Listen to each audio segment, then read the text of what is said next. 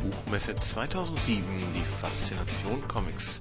Wir berichten live vom Event des Jahres. Ende der Veranstaltung Nummern verteilt, 40 Stück glaube ich oder so haben wir gehabt. Und dann können sich die Leute, die hier sitzen und jetzt ergriffen den Worten lauschen werden, was signieren lassen. Ausnahmsweise wird diese Signierstunde dann nicht hier im hinteren Teil stattfinden, sondern standesgemäß, wie es sich für Michel Vaillant gehört, direkt an dem R10, der dort drüben steht. Dort wird dann also die Schlange sein und dort werden die Alben verkauft. Und ich gebe jetzt an euch weiter und ihr macht den.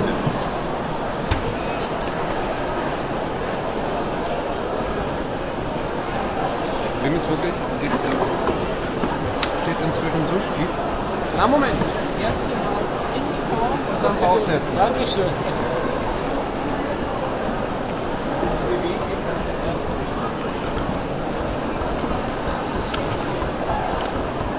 Ja, einen wunderschönen guten Tag hier auf der Frankfurter Buchmesse im Comiczentrum. Äh, Wir wollen heute im Bereich Comic eintauchen in die Welt äh, des Motorsports, äh, der im Comic eine lange Tradition hat. Äh, Michel Vaillant ist eine der großen europäischen Abenteuerserien, die in ganz Europa äh, erscheint. 1957, also vor genau 50 Jahren, geschaffen von äh, Jean Graton. Mittlerweile gibt es 70 Alben dieser Serie und wir werden über diese Serie sprechen. Ich darf begrüßen äh, zu meiner Rechten Philippe Graton, äh, der Szenarist der Serie, Sohn des äh, Schöpfers der Serie Jean Graton, der ähm, heute nicht hier sein kann, von dem wir aber gleich noch etwas äh, sehen werden. Rechts von Philippe Graton Luc Donkerwolke, einer der renommiertesten Autodesigner unserer Tage. Äh, er wird uns ein bisschen erzählen über seine Verbindung zum Comic. Michel Vaillant hat in seinem Leben eine entscheidende Rolle gespielt und es gibt also zahlreiche Verbindungen zwischen der Welt des Motorsports, der realen Welt des Motorsports und des Motorsports im Comic. Und ganz rechts äh, Klaus Schleiter, Verleger des Comic-Magazins Zack, nicht nur des Comic-Magazins Zack, aber auch des Comic-Magazins Zack, das auch ein Jubiläum feiert, nämlich die 100. Ausgabe. Das ist, äh, Zack ist schon so ein bisschen so eine Legende in Deutschland, ähm, gab es seit den 70er Jahren. Äh, hat, war eigentlich das Comic-Magazin, das äh, die franco-belgischen Comics in Deutschland doch sehr populär gemacht hat. Dann verschwand es irgendwann mal vom Markt und äh, Klaus Schleiter hat es wieder aufleben lassen und ihm verdanken wir, dass es dieses Magazin gibt und Klaus und ich, wir werden dieses Interview führen. Ähm, ja, ich glaube, wir ähm, gehen erstmal über zu standesgemäß zu Jean Graton und lassen ihn mal zu Wort kommen, obwohl er nicht bei uns ist.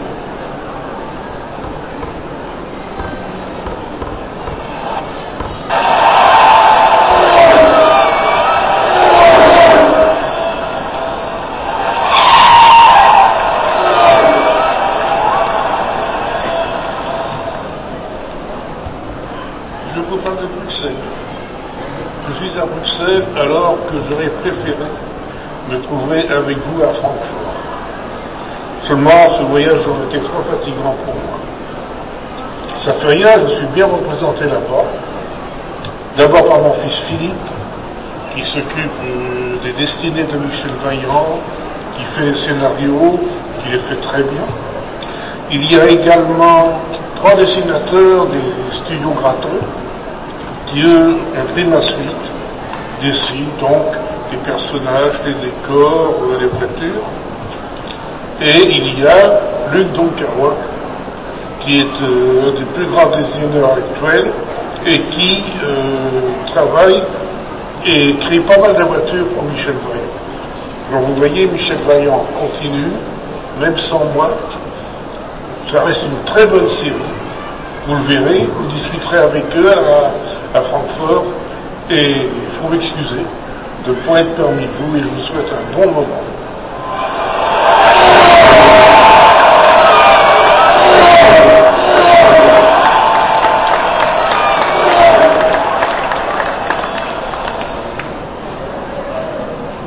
That was uh, a nice introduction. Uh, welcome uh, to Frankfurt. Thank you. Um, you're writing, as uh, your father just explained, uh, the series today. But uh, of course, um, a comic um, is not only writing; it's um, also the drawings, which are very Yes, important. yes, also, and uh, I, I'm lucky to uh, work with uh, three designers who make uh, all the drawings in Michel Vaillant all together, and um, who do a very difficult uh, and demanding work because they are um, they have to to uh, work and design in the style of somebody else, but to make in the same time the comic strip evolve graphically and stylistically um, and, and, and match with today's environment. And this is extremely difficult, but uh, it's a real pleasure to work with them. There is, uh, there are them. Maybe they can come over here. Uh, I would like to introduce you the three members of the Studio Graton, which are Nedjad Kamenika and Christian Papazoglakis and Robert Paquet. They are very shy, but they deserve to be applauded. And um, and uh, as I told you, it was it's a very difficult and very demanding work. And uh, especially this weekend, they have a lot of work during the week, but this weekend they choose to come here in Frankfurt uh, to be able to meet you and to sign some albums. What we will do just after this. Uh, uh, this debate uh, right over there. So thank you very much, Christian, Nedjan, and Robert.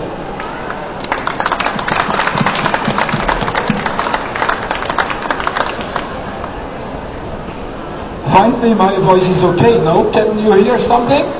Good. It's an excellent microphone. I also wanted to thank very much uh, Luc Donckerwolke, who made the whole trip from Barcelona, where he has also a very challenging word working in this moment. And uh, I'm very proud uh, that he's coming here to, to meet all of us. And I'm uh, very glad to call him as an excellent friend. His story is very interesting. I hope we will have a, a few words to say about it. And lastly, I also would like to thank very much Klaus and all the people of Mosaic. You know, Mosaic is a small publishing company. Um, almost a, a, a family company like in, in, in the Michel Vaillant uh, comics, you know. And they are doing an outstanding work. And uh, Michel Vaillant is very lucky to have them in Germany, so to go on living and expanding uh, as it is now. So thank you, Klaus, and thanks to your team. Thanks, Philip, uh, for this word. And, but on the other hand, I have to thank you and your team that you're coming to Frankfurt. And I must say, from Friday and today, you make a very great job here. Um, and I think that all your fans are very happy about your drawings and signings. I'll come back with a better voice next time, promise. Okay, thanks so Ja, und wir sind noch nicht mal mit der Vorstellung am Ende, weil wir haben hier links von mir ähm, wirklich noch ein wunderbares Modell stehen, das wir uns nachher noch mal ein bisschen genauer angucken. Also äh, wir sehen, dass äh, in dieser Serie Michel Vaillant eine ganze Menge drinsteckt, eine ganze Menge Leute beteiligt sind. Und ich möchte eigentlich anfangen mit ein paar äh, Fragen an äh, Philippe. Ähm, well, when uh, Michel Vaillant came in uh, existence in the same year than me, um, so we have the same age, and uh, Michel Vaillant looks uh, much younger than I am looking now, but uh, the series uh, started the same year, and um, uh, when I was a teenager, um, it was my favorite series. It was uh, published in a magazine, in a weekly magazine, and I followed it every week, and I really loved it, and um, uh, later, when I was um, an editor of another publisher, Carlsen Verlag, uh, we did the first uh, the 12 adventures in a, in a classic edition just because I loved it so much. And um, what um, I realized uh, even before I was uh, getting involved in, in, in comics uh, professionally was that uh, most uh, comics from France and Belgium have an author and have an artist. Um, there were the uh, great comic uh, uh, authors like uh, Jean-Michel Charlier, René Goscinny, Pierre Christin, and so on and so on. But um, uh, Michel Vaillant uh, was for many years an exception because um, it was signed by Jean Graton, who was writing the stories um, and doing uh, the, the artwork, which I think was a, a lot of work. And um, how did you uh, uh, get uh, in, in, contact with Michel Vaillant? of course, your father was producing it. when you were young, you were a reader. Um, yes. Um, when you know, like almost every child whom father do a special work. Um, or, or as a special profession, I did not realize it because it was only maybe in the look of my friends at school uh, that I noticed that my father was doing something particular. Because for me, my father was upstairs in his studio from the morning to the evening uh, at the table. And uh, I noticed that he was uh, drawing, but it was my father's work, you know, like uh, in, in a workshop or something. And um, but it was only when I was at school and when some friends said, uh, ah, your father is uh, drawing Michel Vaillant that I saw in the look of other, no, is that true? So that's the way you understand that maybe he's not doing the same uh, profession as everybody else. Maybe there's something special. So that, that was the first contact, but um, I, I, I, think that's um, it's, it's only uh, later when I started helping him um, to, uh, uh, for the documentation or to take photographs on the racetracks, on circuits during rallies, that I understand a little bit better the job he was doing and uh, the, the work he was doing. Because today we are the four of us to do what one man was doing. I got an idea uh, some time ago because um, there was a period in a very, very, very long time, uh, a very, very long period in, in the history of mankind, that um, the sons were doing the same job their fathers did. And suddenly, I think it was in the 60s, it changed. That it was a very rebellious uh, time and you had to do something different. How is it for you to be in the footsteps of uh, uh, your father to continue uh, his work and uh, guarantee uh, the quality for which he has set the standards once? it's an accident. It was not planned. Um, I, I, started to, um, as I told you, to help my father by um, reporting with photographs when he needed to, because that was my first job. And then in the uh, in the 80s, he had some trouble with his publishers, so we had to find a solution to be published right away. It was uh, essential. So it's like if your father is, is running any kind of shop and there is a big problem, you, you don't question, will I take it? No, you just give a help. You know? And uh, I was doing that on one side, on one side, and on the other side, continuing photo reporting. And uh, later, in the 90s, coming back from a photo report in Vietnam, um, I brought back a lot of documentation about Vietnam and suggested to locate one of his stories there. And uh, he said to me, you know the, the country, um, why don't you write the scenario? And um, that's, I think it was a 57 album. So we did it that way. For the first time, he made a Michel Vaillant the scenario of somebody else. And in fact, the journalist and the public liked the album, and, and then the trap closed. So, well, um, you're not the only one on which, uh, on which, uh, whose life uh, Michel Vaillant had a great uh, influence. Uh, Luc Donckerwolke. Um, uh, we, we switch into German now. Um, ähm, wir machen jetzt diesen Teil auf, auf, Deutsch weiter, weil Luc Donkerwolk Deutsch spricht. Ähm, in ihrem Leben hat Michel Vaillant auch eine große Rolle gespielt. Sie sind geboren in Lima, glaube ich und ähm, es hat mal eine Zeit gegeben, ich glaube, es war kein Plan, äh, eigentlich äh, den Beruf auszuüben, den Sie heute ausüben und wo Sie eine große Reputation gewonnen haben, viele Auszeichnungen und Preise äh, bekommen haben. Ähm, und es hat mal eine Zeit gegeben, ich glaube, Sie waren krank und bekamen, äh, um die Langeweile zu bekämpfen, ein Michel Vaillant-Album. Und das hatte Folgen. Genau. Erstmal vielen Dank für die Einladung und äh, ich bin, äh, wie Sie gesagt haben, ich bin eigentlich äh, krank geworden in Burundi, in Bujumbura. Ich war drei, vier Jahre alt und eigentlich zu jung, um einen Michel Vaillant zu hören, zu, zu lesen. Aber mein Vater hat ein Tintin Timonstrupi gesucht, hat keinen in, Bu in Bujumbura gefunden hat dann Michel Vaillant und hat mich das gebracht und äh, das war der Anfang von meiner Leidenschaft für die Autowelt. Und, ähm, und ich wollte eigentlich Michel Vaillant werden, aber es gab schon eine, deshalb äh, müsste ich Designer werden. Und ähm, eigentlich war Michel Vaillant der einzige Konstanz in meinem Leben, weil ich bin in, in Peru geboren, in Afrika, äh, in Südamerika groß geworden. Ich denke zwölf Länder in 18 Jahren. Ähm, und äh, das war jedes Mal neue Schule, neue, Schule, neue Freunde, ähm, neue Länder, neue Sprache. Und ähm, die einzige Konstanz waren die Michel Vaillant Bücher, die mich äh, praktisch ausgebildet haben, seit sehr früh, um Automobildesigner zu werden. Ich habe nur Autos, Autos gezeichnet. Mein Vater hat mich immer gesagt, äh, es wäre Zeit, aber dass du einen ernsten Beruf äh, lernst und nicht einfach immer Autos zeichnest. Und er hat mir auch gesagt, nur Italiener äh, werden Designer. Und ich war dann froh, dass ich neben meiner Position als Chefdesigner für, für Vaillant auch Lamborghinis zeichnen könnte. Das heißt, äh, im Grunde genommen wären Sie am liebsten äh, Michel Vaillant-Zeichner äh, geworden. Haben Sie einen direkten Versuch gemacht, an Jean Graton äh, damals heranzutreten? Äh, Sie haben ihn ja irgendwann kennengelernt.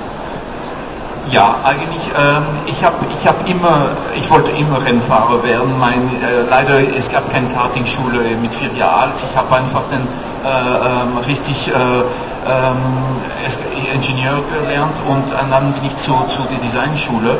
Und äh, irgendwann habe ich festgestellt, dass ich müsste ähm, diese Verbindung äh, äh, ähm, machen mit, mit Michel Vaillant, der mich meinen Job äh, angeboten hatte. Er, hat, er wusste es nicht, aber eigentlich er ist schuld, dass ich Designer äh, geworden bin. Und ich wollte immer, immer ähm, das zurückgeben, weil ich habe ich hab das Privileg, dass ich bezahlt bin, um, um mit Autos zu spielen und Autos zu zeichnen. Das macht jeder Kind gern und ich, das ist mein Hauptberuf. Ähm, das, äh, das, ist, das ist das beste Privileg, das man haben kann, dass man in der Früh nicht kämpfen muss, um wach zu werden. Einfach, man geht in die Arbeit zu spielen. Und das mache ich und ich versuche immer weiter. Und äh, deshalb, es war für mich sehr wichtig, dass ich auch Vaillants äh, offiziell zeichnen könnte. Ja, äh, was mich ganz besonders mal interessieren würde, ähm, ich weiß, Sie zeichnen ja oder Sie, Sie unterstützen das, das Design-Team wenn es um neue Konstruktionen geht, um neue Comic-Autos. Äh, auf der anderen Seite sind sie ja, ja in einem großen Autokonzern und designen hervorragend tolle, schnelle Autos. Ist das, was, dann, was man dann im Comic sieht, so eine Art Wunschvorstellung, was es dann irgendwann mal auf der Straße gibt? Oder wie, wie kann man das so verstehen? Wo, wo, wo ist da so der Unterschied? Erstmal habe ich äh, meine Vorstände gesagt, okay, ich mache den Job, aber in meinem Vertrag muss stehen, dass ich auch Variant zeichne. Äh, und zweitens, ähm, ja, das ist eigentlich ähm, oft eine Kompensation, wenn ich nicht geschafft ein Auto durchzusetzen, dann kann ich das auf Papier bringen und sagen, siehst du, da ist das Auto. Ähm, und das, das wollte ich immer machen. Deshalb, es ist auch eine Art, ähm, wenn ich ein Auto entwerfe, ein Rennauto, das dauert sehr wenig Zeit, aber es dauert immer noch ein Jahr. Wenn ich ein Serienauto, es dauert drei Jahre bis, von der ersten Zeichnung bis das Auto auf die Straße kommt. Wenn Lamborghinis waren, das war ein bisschen schneller, aber äh, in, in, das ist der Regel. Bei Michel Vaillant, es geht viel schneller.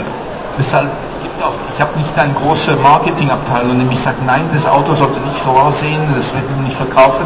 Da habe ich, ich bin eigentlich äh, ähm, auch ein bisschen Marketingchef. Deshalb, es geht viel schneller und es ist für mich eine Art, ähm, ja, was ich nicht schaffe durchzusetzen und äh, was, ich, was eliminiert wird, ähm, ich kann noch übertreiben, noch einen ein Schritt weiter und sagen, es gibt mehr als was wir jetzt machen und das auf die Straße kommt. Jetzt könnte man natürlich gleich sagen, die Michael äh, Vaillant-Alben sind die, ist die Teststrecke für die Autos, ob sie dann beim Publikum ankommen oder nicht und werden dann praktisch als Überzeugungsarbeit mitgenommen ins, ins, ins Autowerk, oder?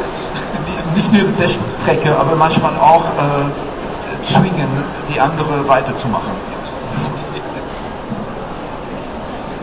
Ja, äh, wir haben jetzt schon ein bisschen über Autos geredet, ähm, aber es gibt natürlich in Michel Vaillant auch eine äh, sehr menschliche Komponente. Die Serie fing also gleich an, die, äh, es gab den äh, Henri Vaillant, den äh, Firmenbesitzer und äh, seinen Sohn Michel ähm, fährt Rennen und dann gibt es noch den Bruder, der so für die Geschäfte verantwortlich sind.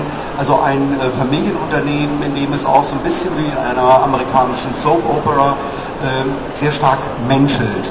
I was just talking about uh, that there's not only a technical aspect in uh, Michel Vaillant, but also a human um, um, uh, aspect because um, it's also the story of um, a family. And um, we said um, uh, at the beginning that uh, Michel Vaillant uh, is existing since uh, 50 years. In these 50 years, uh, the techniques have changed a lot. the cars are very different today than they have been 50 years ago. But Michel, Michel Vaillant seems to be forever young. How do you deal with this? that's that's the miracle about comic strips. You know, even Jacky Ickx, the, the, famous car driver, he said that's the only reason for which I'm jealous about Michel Vaillant because he, he doesn't have uh, wrinkles. Um, but this is very interesting because it's just like James Bond. Um, of course, if you calculate the age of Michel Vaillant, who has been uh, competing against Ross Meyer and Fangio and people like that, and today uh, against Alonso and Hamilton, of course there's something wrong in his age. But um, I think that like just like James Bond, the character remains the same at the same age but he's always at the, at the top of the environment, technically, uh, sportly, and, and uh, on, on, on those, all these matters. Um, so that, that's um, very uh, interesting because it, uh, it makes the, the character to um, react with um, changing environment.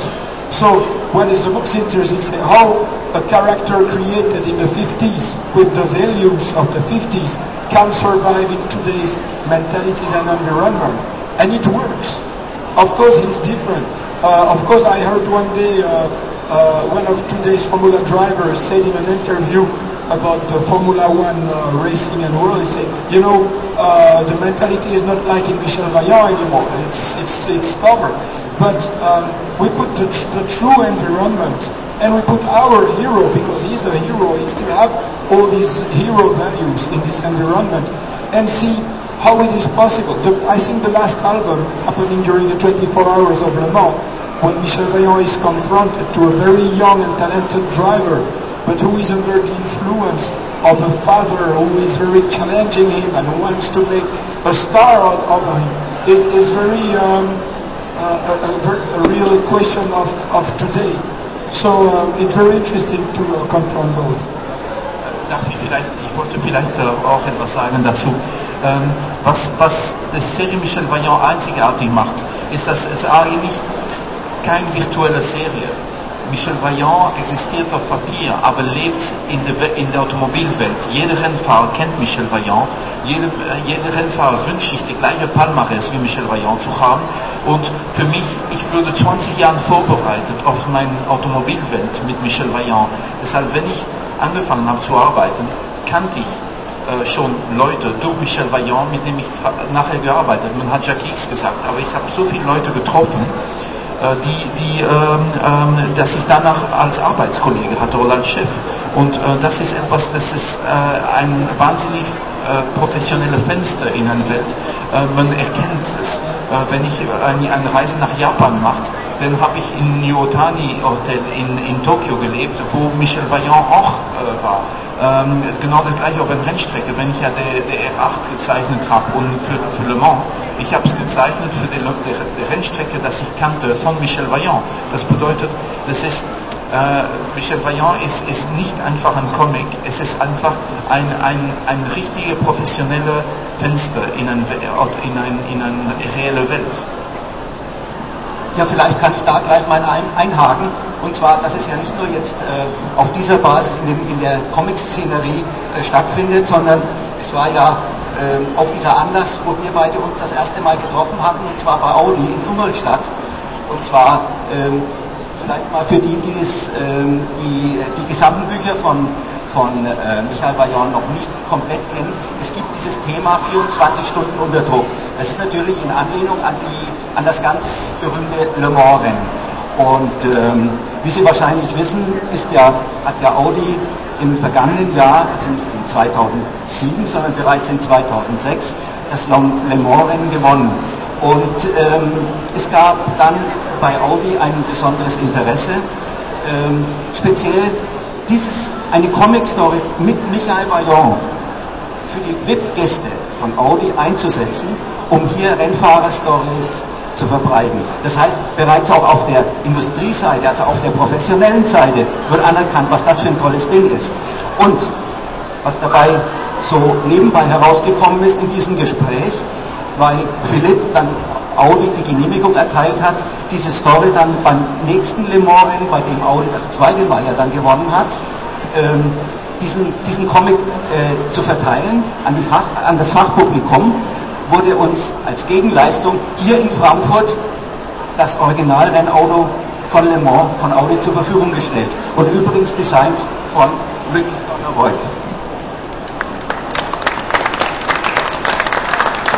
Ja, vielleicht ist es ein, äh, eine Gelegenheit, äh, dass wir mal darüber gehen und uns äh, ein paar Details äh, erzählen lassen, oder? Ja, dann können wir mal sehen, wo der Unterschied zwischen dem zweidimensionalen Comic-Auto und dem reellen, schnellen Auto Genau. Wunderbar. ist. Ja, okay. Ja, müsst ihr alle mal mitkommen. Das entspannt die Knie ein bisschen beim Aufstehen.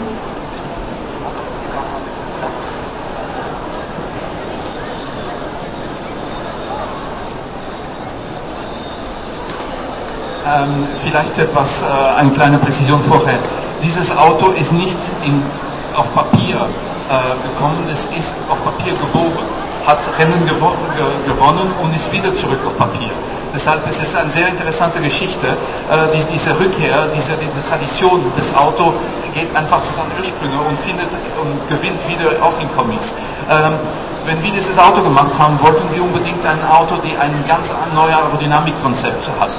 Äh, Sie sehen, dass das Auto hat ungefähr wie ein Formel 1 ein Cockpit, die den Monocoque beinhaltet und wir haben diese Monocoque so eng gestaltet, dass der Fluss, äh, luftaerodynamische Fluss einfach so ungestört an der, an die Cockpit vorbeigehen könnte, um an die Radhäuser.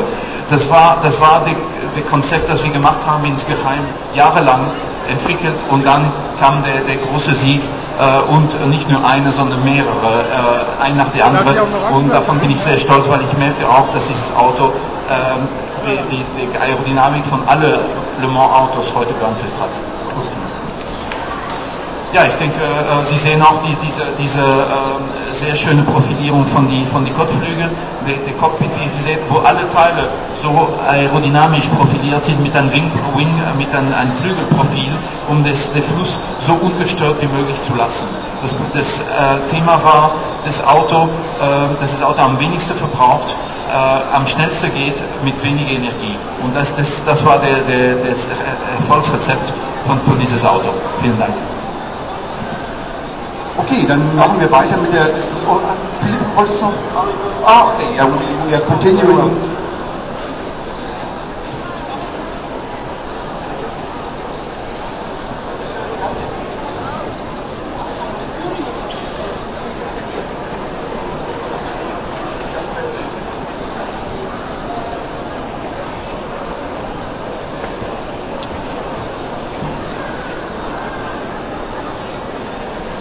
Ja, eindrucksvoll muss ich sagen. Das erste Mal, dass ich so nah an so einem äh, Geschoss, äh, muss man ja schon sagen, bei den Geschwindigkeiten heute äh, gestanden habe. Herzlichen Dank.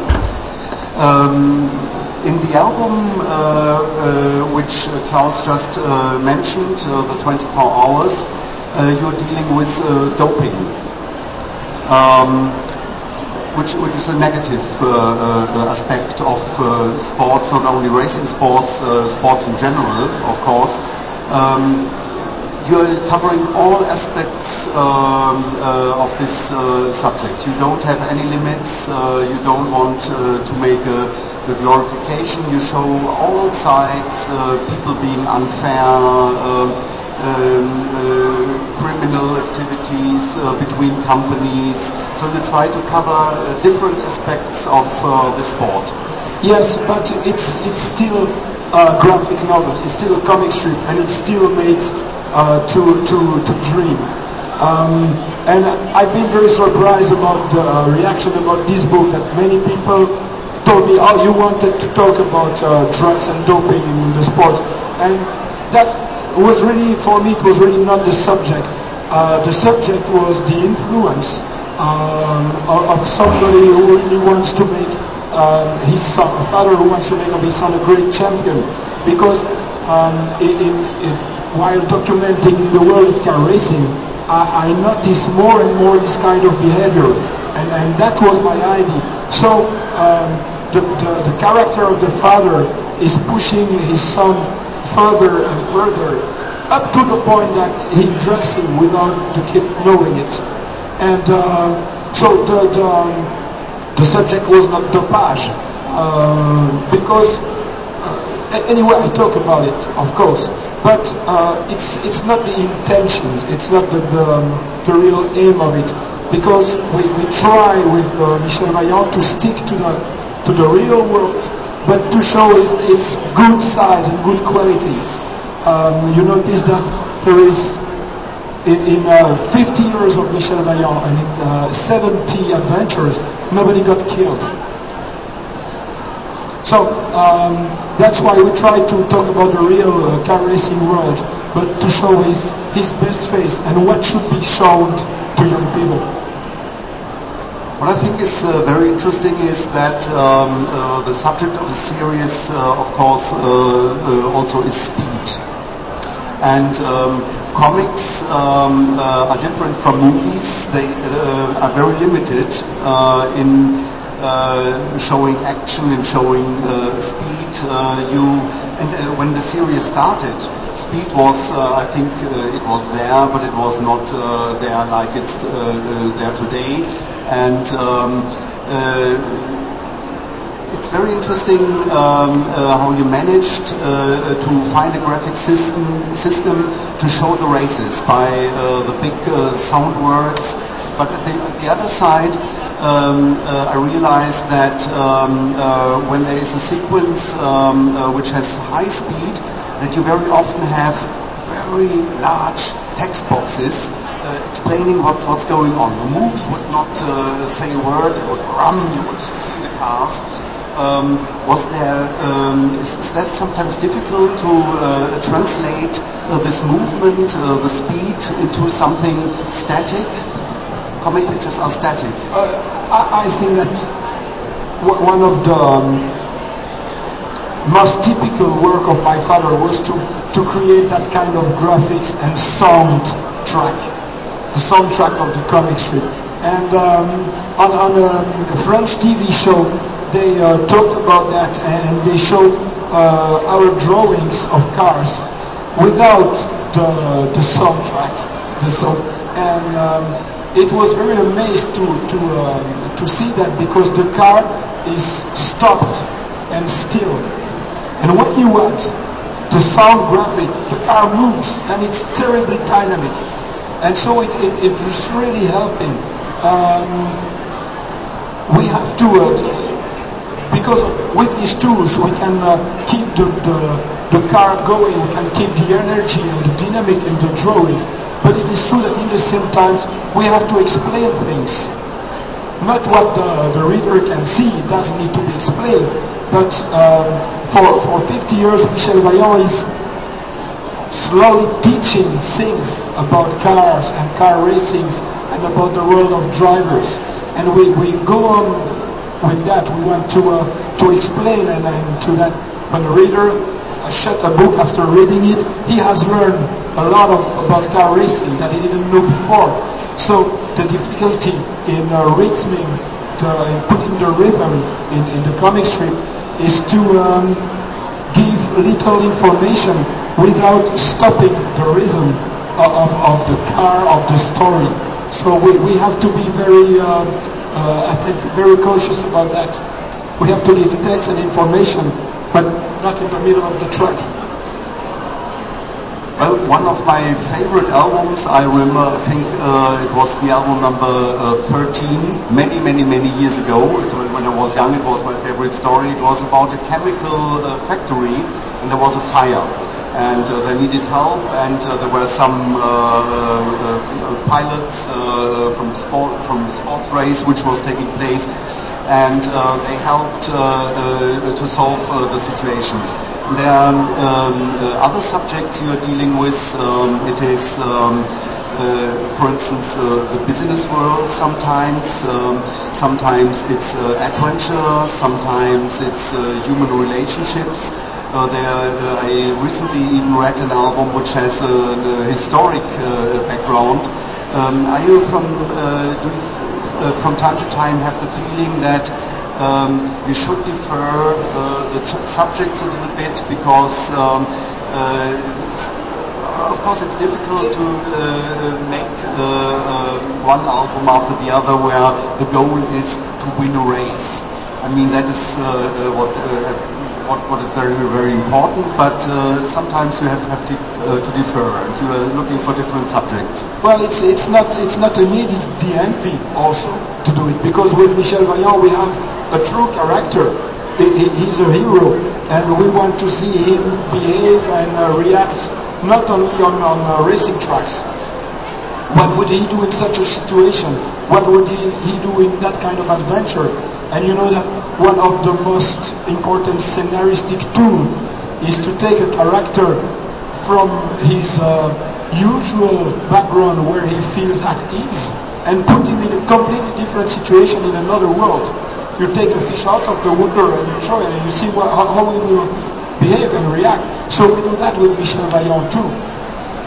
And also, um, we have we have a lot of uh, ladies and female readers who sometimes they would like to see Steve Warson and Michel Vaillant dealing with the situation. Give us a break with car racing.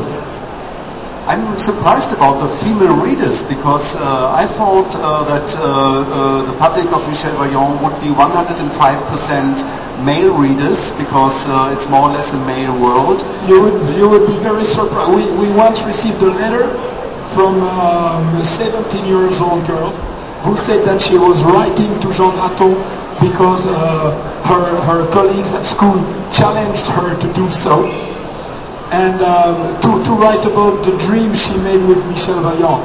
And she said, I dreamt of Michel Vaillant. And what Michel Vaillant and I, what we did in my dream, you could never put that in your comic strips. And we were very surprised because um, uh, it, it's- a two-dimension character, and there obviously he had three in that dream. And and um, it, it was funny because we are working all the time with Michel Vaillant, thinking about Michel Vaillant, but we never dreamt, nor my father, not me, we never dreamt about Michel Vaillant. And for this girl, it was it was a real character, and. Um, so we ensure that uh, what, what our characters do outside of the albums is not our business. Outside the story. they do You once, uh, your, your father once uh, tried to, um, um, or once uh, um, uh, established a female main character that was uh, Julie Wood, uh, which had, uh, who had a own series uh, for a while. Um, was uh, that um, uh, try to change a little bit? Uh, Yeah, well, um, introducing female characters in the comic strip was a very tough job at the time of my father because we were in the 50s and the 70s and the um, editor-in-chief of uh, Tintin mag- weekly magazine was an ecclesiastic and he was his other job was to have um, how do you call a, a school where the the, the pupils uh, stay sleeping. And an internat and uh, he was forbidding to all the comics author to put girls in the comic strips so Michel Vaillant was one of the first to bring female characters because my father thought because the, the, that man was telling to the others, if you draw girls in the comic strip, my young pupils in the internet, in the dormitory at night, what will they think about? So they rather draw little boy scouts with short, two size too short. But it was at that time it was very, very, very special in Tintin. Uh, but uh, when he uh, started that, uh, it, it gave Michel Vaillant. It made of Michel Vaillant one of the first comic strip to have female characters, and of Michel Vaillant one of the first heroes to have a family, which was also something completely unknown in comic strip. A hero was coming from nowhere, no, uh, no family, no attachment. Michel Vaillant has a father, a mother, a brother, and I think it made a, a, a good part of the adventures.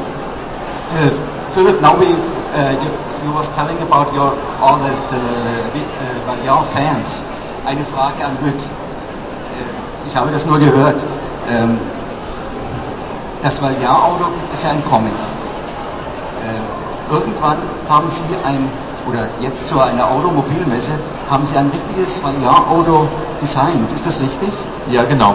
Also es war eigentlich, äh, ich, ich habe bei von Lamborghini zu Seat gewechselt in 2005, Ende 2005 und äh, musste ich sofort in Ende des Jahres ein Auto für die Genfer Messe planen. Das war Genf 0, äh, 2006 und ähm, ich war frisch in der Firma, kannte die Seat-Produkte nicht genug, um sofort ein Seat-Produkt und ich habe gesagt, ich habe meinem Management gesagt, meine Vorstände, äh, es ist für mich zu früh, um ein, um ein Seat zu machen, ich werde ein Variant machen. Die haben mich ein bisschen komisch angeguckt und äh, die haben gesagt, okay, aber auf der Messe wirst du die Einzige sein, die reden wird. Wir werden nicht reden. Du wirst das Auto präsentieren. Wenn das schief geht, ist ein Problem. Und, und das hat funktioniert. Das war ein Erfolg. Und wir haben äh, extrem viele Nachfrage für dieses Auto gehabt und wir äh, arbeiten an einer möglichen äh, Produktion für dieses Auto. Ja, das wäre jetzt natürlich gleich die Anschlussfrage gewesen, ob es denn möglich wäre, ein Auto in die Serienproduktion aufzunehmen, das dann vorne als Logo das V von Vaillant tragen würde. Ich träume davon seit 40 Jahren. Dann versuchen wir es umzusetzen. Genau. Um, I, I would like to tell you a short story. Is this possible? You, do we have time? Because all the people who is here, they like stories, and I have a beautiful one. You know that for me, Luc made the most extraordinary journey that is possible because when I think about what he's, he has done with cars and with Michel Vaillant, he started dreaming about cars because of Michel Vaillant when he was a three years old boy. And so it, it obsessed him and he liked the, the, that comic strip very much and, and, dreamt about cars and about Michel Vaillant and those, those characters. And because of that he became a, a respected car designer, one of the best. And because he was one of the best car designers, he found himself in a Michel Vaillant book drawn by him. So that was incredible because he crossed the border between reality to fiction and he found himself in the comic strip talking to Michel Vaillant, talking to the heroes that made him dream when he was three years old. And of course, he came back from the comic strip, he's back in reality again here. But because this is all about creators and, and people with a notion of art, he did not come back from the comic strip to reality empty-handed. He, he brought back to Vaillant that he showed on the Geneva Salon, the Seat Vaillant car. So usually the Vaillant are only in the comic strip, and now we had a, a, real one that he created and showed to the press at one of the biggest uh, motor show. And this story is really uh, extraordinary because it's a trip from reality to fiction. And coming back from fiction to reality, bringing a car with him, I think that's a very good story. Vielleicht, vielleicht kann ich noch dazu etwas ergänzen. Ähm, wir haben auch ein paar Autorennen zusammen gemacht äh, und mein erstes Automobilrennen war eigentlich auf ein Vaillant. Und äh, das war fantastisch mit Profi-Rennfahrer zu fahren.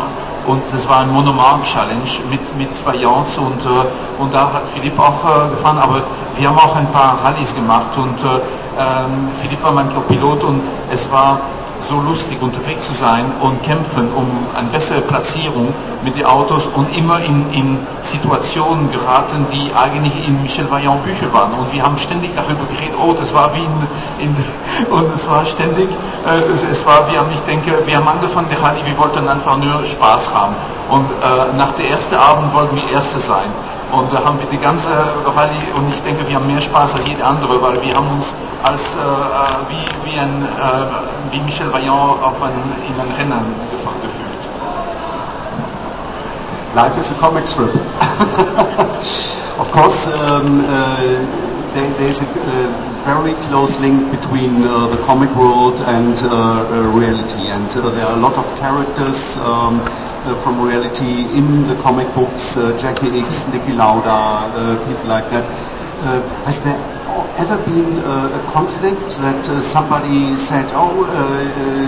you showed me in a completely wrong way, or uh, I, I, don't want to be in the, in the, comic, or was it exactly the opposite? That people were standing in a line asking you, uh, can I uh, play a role in your next album? Uh, up to now, nobody complained. Um, actually, the, the, first Formula One driver to play a role in Michel Vaillant was Jacky Ickx, and he asked for it. He, he knew my father um, because his father, Jackie's father, was working as a journalist in the same newspaper as my father. And uh, he asked my father, could I be uh, in the next Michel Vaillant story? And of course, yes, I would be honored, but the scenario is written already. And the winner is, is Michel Vaillant. So you could only be uh, second. And Jacky said, I agree to be second if the first one is Michel Vaillant, but nobody else. So but um, you may have heard of Dan Gurney, which is a famous uh, American driver of the 60s and the 70s. And Dan Gurney, uh, who found himself in uh, a sketch in a Michel Vaillant adventure in the United States to explain to his colleagues what was Michel Vaillant in Europe. He said to his colleague car drivers, you know, in Europe, the career of a car racer is not complete until he has appeared in Michel Vaillant. So that, that's, we are glad that the, uh, all the people that are uh, involved in the adventure of Michel Vaillant has always been very glad to be. Of course, it's very uh, natural that um, uh, Vaillant is a, is a French uh, company. Uh, was that something very important uh, when your father created the series in, in, the 50s? Because there's another example, uh, this strip, this series Tanguy Laverdure, where they fly the Mirage instead of um, uh, American planes like in Buck Danny. Was that something um, very important? That yeah, I think, well, my father is French. My father was from Nantes. And, um, you know, French people are very uh, chauvinist. I know, so uh, they, they, they like to uh, look at the Michel Vaillant logo. It's uh, blue, white, uh, red, like the French flag. Um, Vaillant is a French name, and um, and my father was not very um, turned to America. Um, it's funny because he started to do comic strip because he was in Brussels. He didn't went to Brussels to start comic strip. He had no idea of it. It's an accident too. Um, but if he went to Brussels, it's because it was not possible to do anything in Nantes because Nantes at the end of the war has been bombed by the American uh, uh, bombs. So my father uh, always kept uh, a bad memory of it. And so um, he, I think he would not have located uh, his hero as, as American. But um, what is funny is that the, the first opponent to Vaillant had to be an American. So he decided to create a, a bad guy, a bad American, Steve Warson, just to be a, a, an awful character and then get rid of him. And finally, it became one of the most interesting characters of the series. And Steve Warson, who was created just to be one character in one story, became the buddy of Michel Vaillant and, and uh, he's still there today. I remember uh, in the beginning of the series there were several albums where Steve Warson had disappeared and it was uh, uh, an incredible tension uh, to find out what, what happened to him. And um, now you have uh, done 70 albums. Is it sometimes because it's a family chronology uh, and uh, also a chronology of friendships and uh, so on? Is it sometimes difficult uh, to get uh, to keep the overview um, and not to mix up? Uh, Yes, it's, the difficulty when you have 70 stories before is to remember them all, not to do the same thing twice. But that's the only difficulty because the other aspect is that it's very interesting. You have characters that has been um, proved on, on, many, many situations. So you know them very well. It's much more rich than just new characters. And um, you have sometimes to wonder about basic questions. Why today are Michel Vaillant and Steve Warson still friends? It happens so many things. Uh, are, are they friends because they are used to be friends? Or what does it mean? So uh, in, in the last albums, that was also the opportunity to put them back in situation of conflict, to see what their friendship is made of and could it continue or not. Well, I have uh, one last question, unless uh, you have uh, more questions. Um, when Michel Vaillant started uh, in the late 50s, uh, uh, we were in the middle of the atomic age. We uh, hoped to conquer the Mars one day. We believed in uh, technology. Um, of course, um, uh, now we are living in times where we discuss about environment, pollution, things like that. Does this um, change in, society had any effect on, on the series?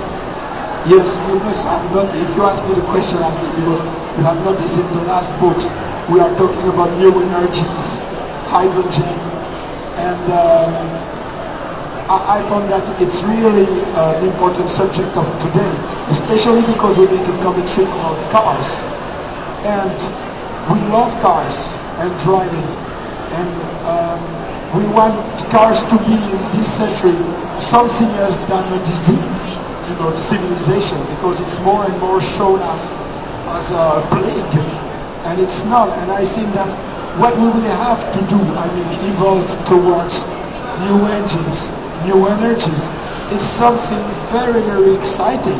It can be a new start for Michel Vaillant and for the, the car racing sports. Philip. I believe the same thing. I think if you all want to uh, to dream about cars, uh, we have to work and to make sure that the cars uh, are uh, protecting the environment, protecting the environment from our children. So of course, this is uh, from it gives an opportunity to us. It's not an obstacle for me, though this environmentally um, uh, consciousness is, is a big opportunity for us to to to to uh, improve on the mistakes that have been done before. Definitely. Philip, I'm asking you as a publisher of Zack. Um, Vaillant is a traditional uh, series in, in the Zack magazine from the beginning till the day. And um, I'm interested in, in your studio. Are there any any ideas in the future? What do you, what do you want to do um, in the future with, with racing and so on? Is there another idea besides uh, for example? We, we really want to go on with Michel Vaillant and new stories because the environment is changing and it's an opportunity to uh, uh, to bring new adventures and, and new conflicts for Michel Vaillant. Uh, also, at the same time, so we will next year, for the first time, republish the whole collection, the whole series of Michel Vaillant in one collection, you know, with thicker volumes to have the uh, to have 50 years of Michel Vaillant in 20 volumes. It has never been made because Michel Vaillant was split uh, among several publishers. So now we will have the complete collection. So that's a lot of work because we have to add bonus and uh, unpublished uh, artwork in it. And also the, the Studio Graton, the people you have seen um, just a minute away, there, we are all we are all uh, motorcyclists, and uh, we, we are dying to make a, a, comic strip about motorbikes, and uh, we are starting now, and we will together with Michel Vaillant, but completely, extremely different from Michel Vaillant. Next year, the first book will be released, and uh, it, yes, it's an announcement. It's a, it's a big news because we will start a new um, series with motorbike, which will show what is the, motorbike spirit and the motorbike community. I'm looking forward to see the first draft of this story, but I think that will be also on your side when you start with motorbikes. Eine Frage noch zum Schluss an, an Lück. Äh, haben Sie schon mal Motorräder designt? Ja, klar. Ich, äh, ich habe alles gezeichnet. Ich, ich habe Lamborghini-Motorräder äh, gemacht. Ich, hab, äh, ich, ich kann nicht aufhören zu zeichnen. Und deshalb, ich, ich, ich lasse mich nicht begrenzen, weil ich arbeite für, für eine Automobilfirma. Ich zeichne Boote, fliege und irgendwie würde ich wahrscheinlich äh, aufhören, äh, Objekte mit Rädern zu, ze zu zeichnen und vielleicht etwas ganz anderes. Aber es ist, es ist immer eine schöne Herausforderung, wenn man etwas anderes macht. Deshalb ist es für mich sehr wichtig, Vaillant zu zeichnen, weil ich muss trennen äh, für alle Marken, die ich gearbeitet habe und Vaillants.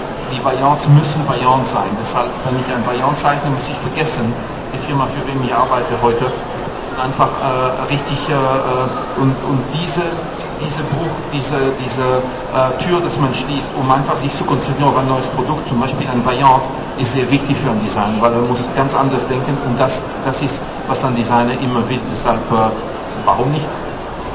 Neugierige Frage. Wird dann ein, ein Donnerbold Motorrad in der ersten Story auftauchen? Wenn Interesse besteht, gern. if, if I would, uh, if, if you, we would find a motorbike from, from uh, my design in the, in the motorbike service for Chevrolet. Just an excellent idea. Let's go back to work. exactly. Okay, um, unfortunately we uh, have to finish. Our time is uh, running out. Um, thank you for the first 50 years of uh, Michel Vaillant. We'll come to Frankfurt every 50 years. Yes, and um, also for every 100 um, uh, issues of uh, Zack magazine. And thanks that uh, number 100 Zack is a special Zack from or, or about Michel Vaillant. Thank you very much. Herzlichen Dank. Vielen Dank.